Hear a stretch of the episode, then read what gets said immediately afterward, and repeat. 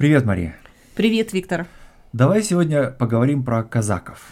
А, давай, э, казаки, казачество – это важная тема для украинской идентичности и для и вообще в истории Российской империи. Без этого слова совершенно невозможно понять историю окраин, ну и историю самой империи. Да, безусловно. И для начала нужно сразу оговориться, что для современного русского языка правильно говорить именно казаки, то есть два А должно быть. Да. Да, но вот что интересно, что слово это, оно не славянского происхождения, то есть оно не украинское, не русское, а на самом деле оно тюркского происхождения. Ну вот смотри, тюркские языки, давай примеры приведем. Ну да, ну это, конечно, турецкий, татарский. А вот еще казахский, да? Казахский, узбекский. Это все тюркские народы, говорящие на тюркских языках. И вот слово казак именно такого происхождения обозначает оно вольного человека. Да, то есть во всех этих языках, и вот это значение перешло в русский и в украинский язык, казак свободный человек, свободный, mm. вольный. Да. Ну и, конечно, тогда вопрос возникает, свободный от чего, вольный ну, да. от чего? Да, но дело в том, что и в России, и в Польше в средние века, в 16-17 столетиях существовало крепостное право. Ну да, это личная зависимость. В каком-то смысле можно сказать, что это рабство. Это, конечно, не рабство в полном смысле слова, но где-то для того, чтобы понять для себя, да. что это такое. Да, ну имеет смысл сравнить, чтобы понять отличия. Да. Так вот, и поскольку крестьяне и русские, и украинские, и польские были крепостными, да, то, то есть зависимыми. зависимыми, да, то зачастую они бежали от этого гнета, да, помещиков, бежали на юг, то есть вот в эту степь, Интересно, почему они бежали. Дело в том, что сюда, в общем, не достягивалась рука государства, да. ни польско-литовского, mm. ни московского. московского государства. И она не дотягивалась по той причине, что это была территория очень опасная для жизни. Да. И в каком-то смысле получается, что люди бежали mm от такой зависимости, mm от крепостного права, mm которое экономически было очень тяжелым. Они бежали для того, чтобы в каком-то смысле обменять вот эту свободу свободу на безопасность. Да, Тут да. было жить очень опасно именно да. из-за того, что эта территория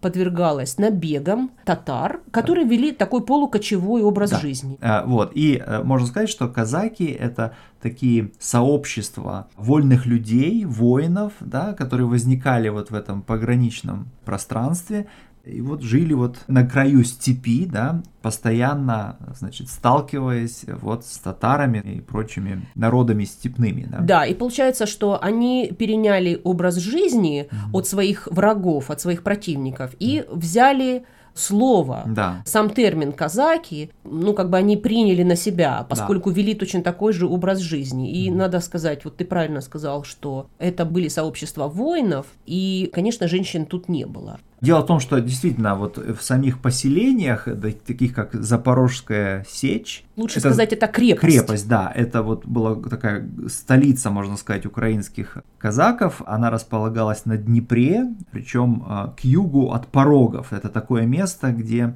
скалы и очень бурное быстрое течение. Очень трудно было преодолевать эти пороги, и вот к югу от этих порогов находилась Запорожская сечь. А вот смотри, слово Запорожская сохранилось в современной жизни, потому что город Запорожье, да. он примерно в этом регионе располагается. Да. Запорожье означает за порогами да. Днепра. Да, совершенно верно. И у казаков, конечно, были семьи, да, но в эту сечь они женщин с собой не брали, да, то есть они могли на время покидать свои семьи, да. Да, семьи располагались, ну, где-то ближе к северу. Это тоже был опасный регион, куда даже добегали татары, mm и они в результате этих набегов они брали рабов, да, да они, пленников, пленников, да, конечно. Ну и грабили, конечно. Да, совершенно верно. И вот в какой-то момент э, вот эти казацкие Э, сообщества, они... Они начали самоорганизовываться. Ну да. И, э, ну, конечно, среди них были какие-то отряды, какая-то простая иерархия. И оказалось, что оба государства, московское и польско-литовское, они стали использовать, они увидели, что,